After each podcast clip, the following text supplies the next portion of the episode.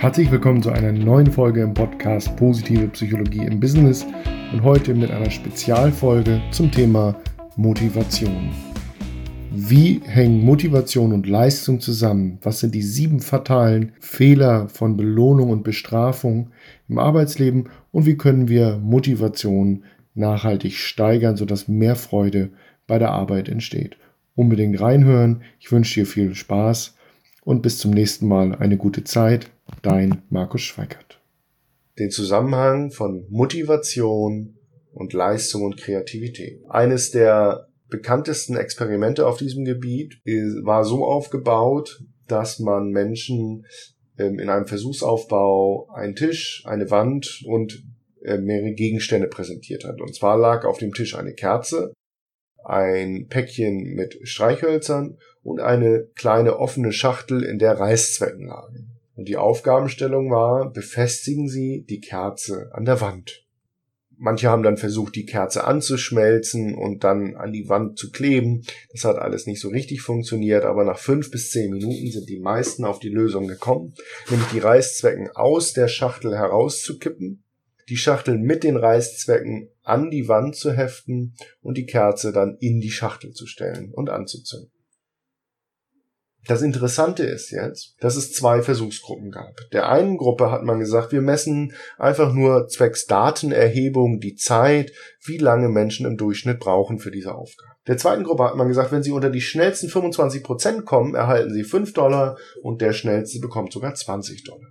Und jetzt war die Frage, welche Auswirkungen zeigten sich in Gruppe Nummer zwei? Wenn wir an das System der extrinsischen Motivation denken und Belohnungen, die im Arbeitsleben ausgesetzt werden, müsste ja hier die Gruppe grundsätzlich schneller werden. Tatsächlich war es aber so, dass diese Gruppe im Schnitt länger gebraucht hat. Und zwar dreieinhalb Minuten länger im Schnitt. Die Schlussfolgerung davon ist, dass eben ja Belohnungen das Blickfeld ein Stück weit einengen und es mir schwerer machen, so ein Stück weit out of the box zu denken, kreativ zu denken, heuristische Lösungen zu finden, also alles, was nicht Routineaufgaben sind, zu lösen.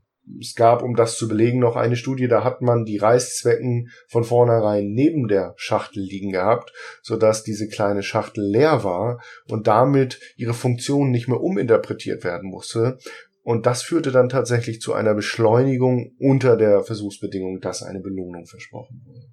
Das ist soweit erstmal ein erster Eindruck davon, welche negativen Auswirkungen die Belohnung haben kann auf Kreativität fordernde Aufgaben. Und wenn wir ehrlich sind, haben wir heute alle eher diese Problemlöseaufgaben und im Arbeitsleben und viel weniger Routine. Jetzt gibt es noch ein besonderes Phänomen. Und zwar hat man in einer Studie mit Kindern Folgendes gemacht. Man hat die Kinder in drei Gruppen eingeteilt und die erste Gruppe hat man gefragt, ob sie zeichnen möchten. Und diese Kinder haben dann, ja, Blatt und Stifte genommen und haben gemalt. Der zweiten Gruppe, die hat man auch gefragt, möchtet ihr zeichnen? Und die gezeichnet haben, die haben am Ende unerwartet eine kleine Belohnung bekommen, nämlich eine Urkunde. Und dann hat man einer dritten Gruppe gesagt, wenn du zeichnest, dann bekommst du eine Urkunde. Zwei Wochen später hat man eben untersucht, wie ist, äh, ja, wie ist die Lust bei den Kindern zu zeichnen und wie viel Zeit verbringen die Kinder im Durchschnitt damit zu zeichnen.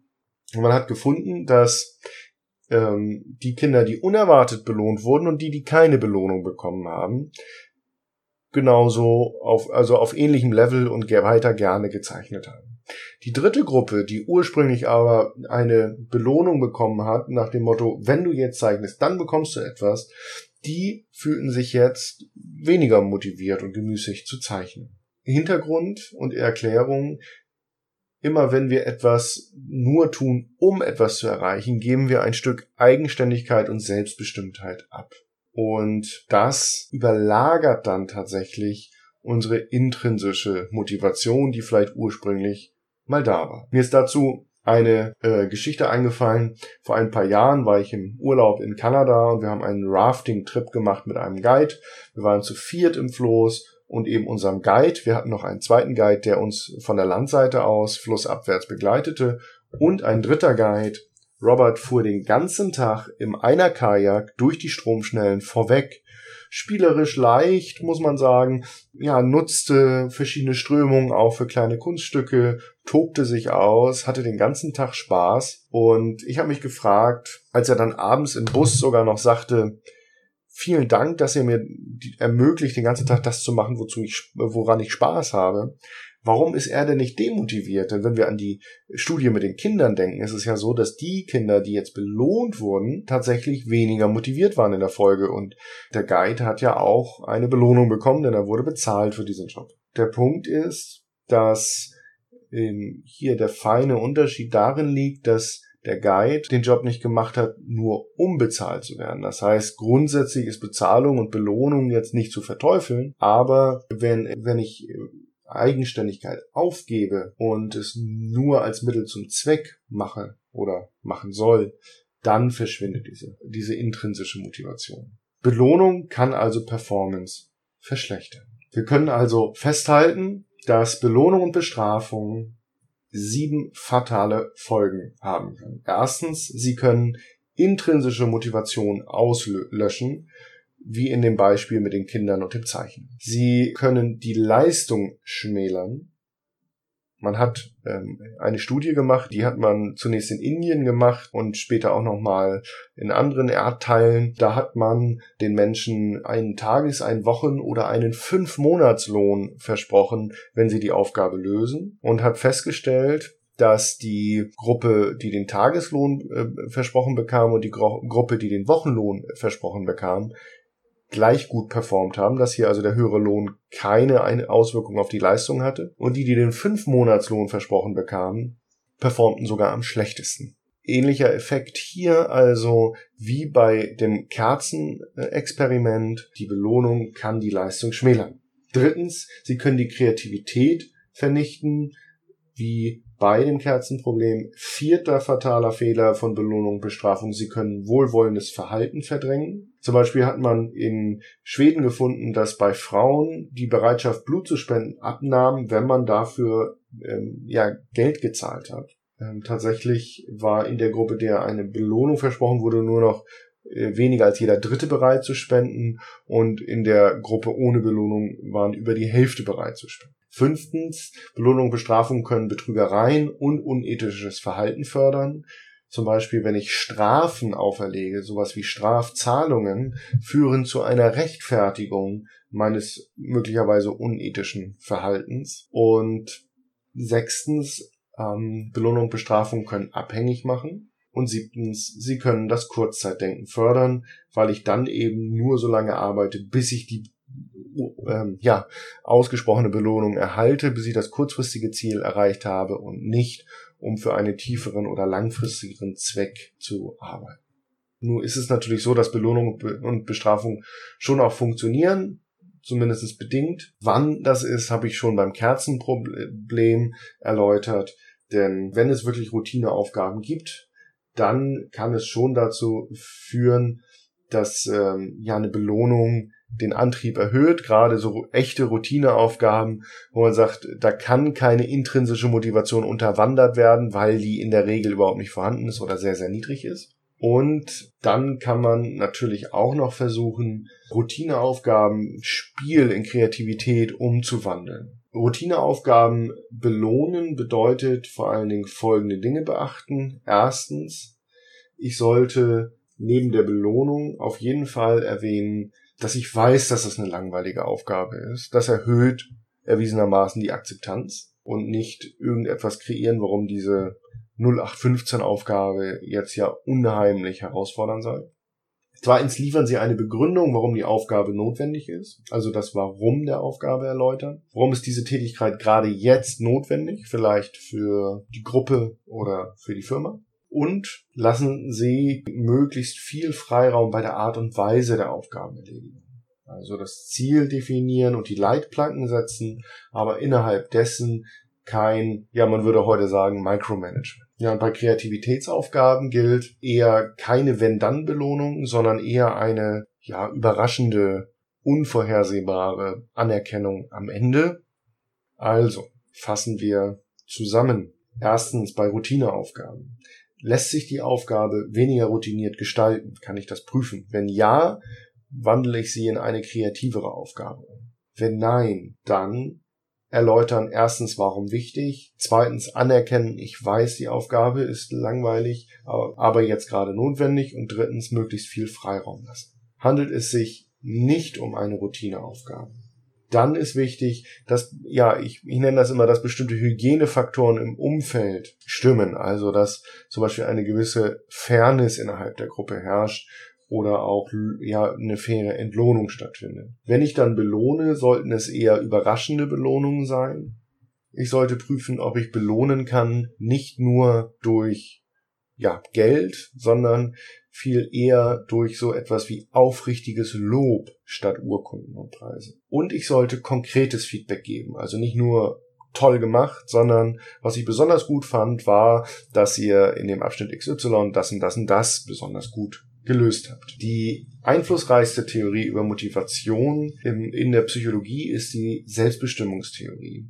Und die gibt uns auch Hinweise darüber, wo wir gerade auch bei kreativen Aufgaben noch mehr machen können, um Motivation zu fördern. Diese Theorie besagt, dass es drei Säulen der Motivation gibt, also dass es drei Kernbedürfnisse gibt, die wir erfüllen müssen. Das ist erstens, wir müssen ein Maß an Selbstbestimmung ermöglichen und Autonomie. Zweitens, Verbundenheit mit anderen. Und drittens, möchten wir Kompetenz erleben und ja, erleben, dass wir mit dem, was wir tun, wirksam sind. Hier gilt es zu prüfen, wie kann ich das umsetzen.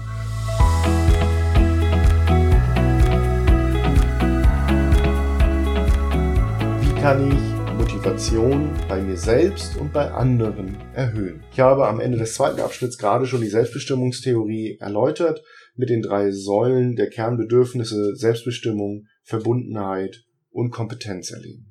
Motivation zu erzeugen heißt in diesem Zusammenhang eben dafür zu sorgen, dass möglichst viel Selbstbestimmung möglich ist. Also zum Beispiel Freiraum zu geben, wie kann ich die Aufgabe erledigen. Und ich möchte in diesem Abschnitt drei Dinge vorstellen, wie ich das erreichen kann. Erstens, für mich selbst, indem ich nochmal auf das Flow-Konzept zurückgehe und schaue, wie kann ich denn in den Flow kommen, bei welchen Aufgaben komme ich denn in den Flow. Zweitens, durch sogenanntes Job-Crafting. Das ist eine wissenschaftlich erprobte Methode, die wir anwenden können, um unsere Aufgaben interessanter zu gestalten. Drittens, durch positives Führungsverhalten. Erstens, die Flow-Theorie. Ich habe in Abschnitt 1 bereits erläutert, dass Flow das Zusammentreffen ist von ja, also das perfekte Match sozusagen von den situativen Anforderungen und meinen Kompetenzen. Und es gibt nachweislich Studienergebnisse, die, die belegen, dass wir im Flow Energie sparen, dass das eine Menge ja, Glück, Glückshormone ausschüttet, dass das zu weniger Erschöpfungszuständen führt. Und eine Übung, die ich hier ganz konkret einmal anwenden kann, ist, indem ich mir mal eine Liste schreibe mit zehn Tätigkeiten, die Bestandteil des Jobs sind. Das könnte zum Beispiel sein, ich muss Kundentelefonate führen, ich muss meinen Schreibtisch aufräumen, ich muss vielleicht Verträge ausfertigen, Akten bearbeiten oder ein Werkstück fertigen.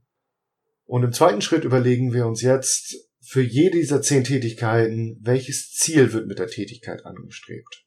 Also etwa bei den Kundentelefonaten, ich führe Kundentelefonate und jetzt das Ziel, um eine gewisse Terminquote zu erfüllen. Ich räume meinen Schreibtisch auf, um einen sauberen Arbeitsplatz zu haben. Oder ich arbeite die Akten ab, weil ich eine bestimmte Stückzahl pro Tag erfüllen muss. Oder ich fertige Werkstücke, weil ich eine bestimmte Stückzahl pro Tag erfüllen muss. Nehmen Sie sich dafür ruhig etwas Zeit und jetzt Überlegen Sie, wenn das jeweilige Ziel bereits erreicht wäre, würden Sie die Tätigkeit dennoch ausführen? Wenn wir mal das Beispiel Kundentelefonate zwecks Terminquote erfüllen betrachten, würden Sie gerne mit Kunden telefonieren, auch wenn Ihre Terminquote schon erfüllt wäre? Wenn das der Fall ist, dann scheint das eine, eine Tätigkeit zu sein, bei der Sie intrinsisch motiviert sind und die könnten Sie mit dem Wort Flow kennzeichnen in Ihrer Liste. Wenn Sie jetzt sagen, mein Schreibtisch räume ich nur auf, nur gerne auf, wenn es sein muss und nicht, weil ich gerne Ordnung schaffe. Wenn Sie sagen, diese Tätigkeit führe ich nur so lange aus, bis das Ziel erreicht ist, können Sie diese Tätigkeit mit dem Wort Zweck kennzeichnen. Wenn Sie diese Liste jetzt durchgehen und Sie sollten mindestens zehn Tätigkeiten aufgeschrieben haben, dann können Sie jetzt feststellen, ja, wie viele Flow und wie viele Zwecktätigkeiten sind im Moment in Ihren Aufgaben enthalten. Jobs beinhalten eigentlich nie lediglich Aufgaben der einen oder der anderen Kategorie aus meiner Erfahrung, sondern sie setzen sich eben ja zusammen aus Tätigkeiten, die intrinsisch und extrinsisch motiviert sind. Aber wie ist das Verhältnis? Und wie könnte sich dieses Verhältnis günstig beeinflussen lassen? Wie kann ich also mehr Flow-Tätigkeiten hereinholen? Das ist genau die Denkaufgabe hier in der Fortsetzung. Das Besondere ist, dass Flow-Tätigkeiten für jeden etwas anderes sind und es dort keine pauschale Aussage zu gibt. Ich gebe nur zu bedenken, dass es manchmal Vorgesetzte gibt, die sagen, ist doch egal, Hauptsache die Arbeit wird gemacht. Ich würde sagen, ist eben nicht egal, wenn wir nochmal an die positiven Auswirkungen von Flow erleben denken. Punkt zwei: Die Job Crafting Exercise.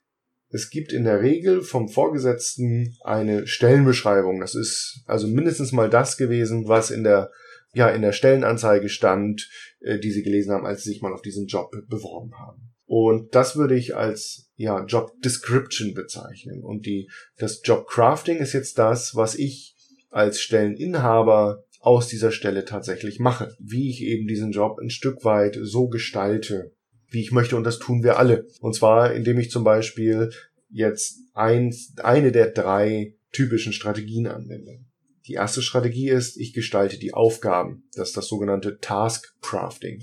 Die zweite Strategie ist, ich gestalte die Beziehungen. Das ist das Relational Crafting. Und ich, das ist die dritte Strategie, betreibe sogenanntes Cognitive Crafting. Task Crafting bedeutet, dass ich bestimmte Aufgaben etwa die, die für mich Flow-Tätigkeiten sind, mehr reinnehme, mit diesen mehr Zeit verbringe und andere Zwecktätigkeiten eher liegen lasse. Es gibt bei fast jedem und an jedem Arbeitsplatz Tätigkeiten, wo wir ganz bewusst Sachen liegen lassen, bis der Chef fragt, das sollte doch gestern schon fertig sein und erst dann tun wir es und andere Dinge, auf die wir uns eher stürzen. Also hier im Taskcrafting genau eben ja zu prüfen, worauf wo, wo kann ich auch meine Stärken und Kompetenzen realisieren, äh, mich vielleicht für bestimmte Projekte zusätzlich auch noch freiwillig melden, um eben ein günstiges Verhältnis von Flow zu Zwecktätigkeiten zu erreichen.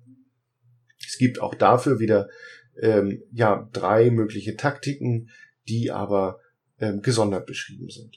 Die zweite Strategie ist ja die Gestaltung der Beziehungen, das Relational Crafting. Und da geht es darum, dass wir meistens sehr gut darin sind, uns ja Ansprechpartner zu suchen, ja, denen wir eher vertrauen, mit denen wir auf einer Wellenlänge sind, auch wenn wir wissen, dass Kollege A sich in dem Thema, um das gerade mich drehe und wo ich gerade Fragen habe, sich besser auskennt, gehe ich doch zu Kollege B, weil ich mit dem besser kann. Das wäre jetzt die einfachste Form von, von ähm, Eingriff auf dieser Ebene. Und dann haben wir als drittes noch die Bedeutungsgebung, die ich, äh, die ich betreibe, also das Cognitive Crafting. Wie, welchen, welche Bedeutung, welchen Sinn gebe ich eben meiner Tätigkeit. Da kann ich eben unterscheiden, ob ich sage, ne, ich arbeite hier eine Liste ab oder ich helfe meinen Kunden hier bei das und das zu erreichen. Man hat zum Beispiel die Reinigungskräfte in Krankenhäusern befragt und hat einen wesentlichen Unterschied gefunden zwischen zwei Gruppen. Die einen haben gesagt, ich putze hier. Die anderen haben gesagt, ich sorge für ein schönes und keimfreies Umfeld, damit unsere Patienten schneller wieder gesund werden können. Jobcrafting beschreibt letztendlich, wenn wir nochmal an die Selbstbestimmungstheorie der Motivation erinnern, dass ich mein Maß an Selbstbestimmung, das ich in meinem Arbeitsplatz habe, optimal ausnutze. Parallel natürlich auch die Verbundenheit mit anderen förder, weil ich eben gut in Kontakt gehe und Beziehungen gestalte mit, mit Menschen und in meinem Team und weil ich mir Flow-Tätigkeiten suche, wo ich wieder ein Kompetenzerleben habe.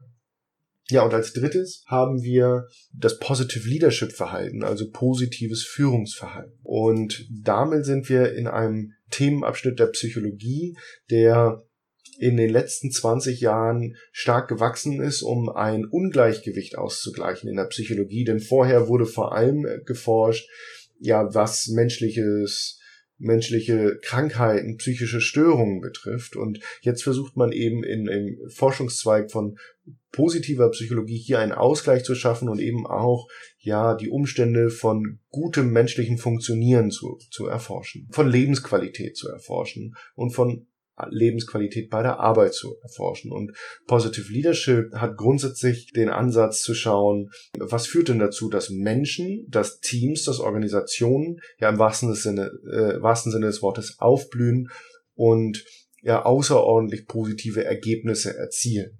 Menschlich und eben auch auf der Leistungsebene. Und mittlerweile zeigen viele Studien, dass es hier eben einen starken Zusammenhang gibt dass also das äh, Rücken der Bedürfnisse der Mitarbeiter in den Vordergrund und das, der Lebensqualität der Mitarbeiter dazu führt, dass die Ergebnisse auch dementsprechend gut werden. Das ist wieder ein extra Kapitel. Ich möchte nur abschließend sagen, dass Positive Leadership an sich für mich kein neuer zusätzlicher Führungsstil ist, sondern auch wieder ein ja, Ansatz von, von sogenanntem situativen Führen. Das heißt, ich muss auf den Mitarbeiter, auf die Situation und auf meinen Charakter bezogen passendes Führungsverhalten finden.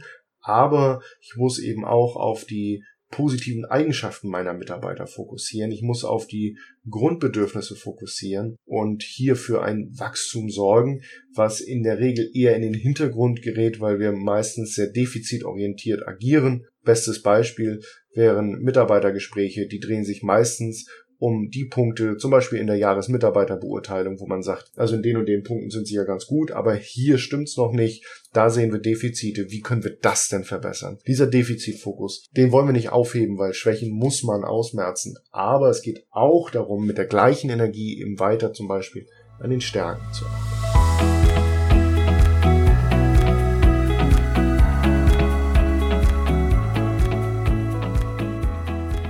Zusammengefasst haben wir jetzt in diesem Abschnitt über Motivation gesprochen. Wir haben gehört, was ist Motivation? Wie unterscheidet man intrinsische und extrinsische Motivation? Wir haben im Abschnitt zwei über den Zusammenhang von Motivation und Leistung und Kreativität gesprochen und gehört unter anderem von den sieben fatalen Folgen von Belohnung und Bestrafung und über Alternativen gesprochen. Wie kann ich denn ja Belohnung überhaupt einsetzen bei Routineaufgaben, bei weniger routinierten Aufgaben. Und im dritten Abschnitt haben wir darüber gesprochen, wie kann ich die Motivation bei mir und meinen Mitarbeitern erhöhen.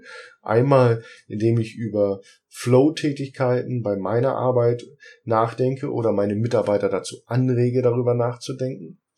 Zweitens, indem ich Jobcrafting betreibe für meinen Job oder meinen Mitarbeitern und Kollegen erkläre, wie sie das für sich umsetzen können. Und drittens, indem ich mir über positives Führungsverhalten, sogenannten Positive Leadership Style, ähm, Gedanken mache. Ein guter Ausgangspunkt, um jetzt ähm, ja das umzusetzen, wäre zu schauen, wie viel Selbstbestimmung erleben denn meine Mitarbeiter aktuell. Und da könnte ich zum Beispiel ähm, in meinem Team oder bei mir selbst angefangene kurze Umfrage machen und prüfen, wie viel Selbstbestimmung erlebe ich gerade in meinen Aufgaben, wie viel Selbstbestimmung erlebe ich gerade in der Wahl der Kollegen, mit denen ich ähm, in bestimmten einzelnen Fragen zusammenarbeiten kann, wie viel Selbstbestimmung erlebe ich in der Einteilung meiner Arbeitszeit. Auf Basis der Antworten, wenn ich das jeweils auf einer Skala von 0 bis 10 ranke, dann kann das einen Ansatz geben, um zu schauen, wo können wir schnell hier auch ja erste Erfolge erzielen, um eben eine bessere Gestaltung zu erreichen und Motivation somit zu fördern. Das war der Abschnitt über Motivation.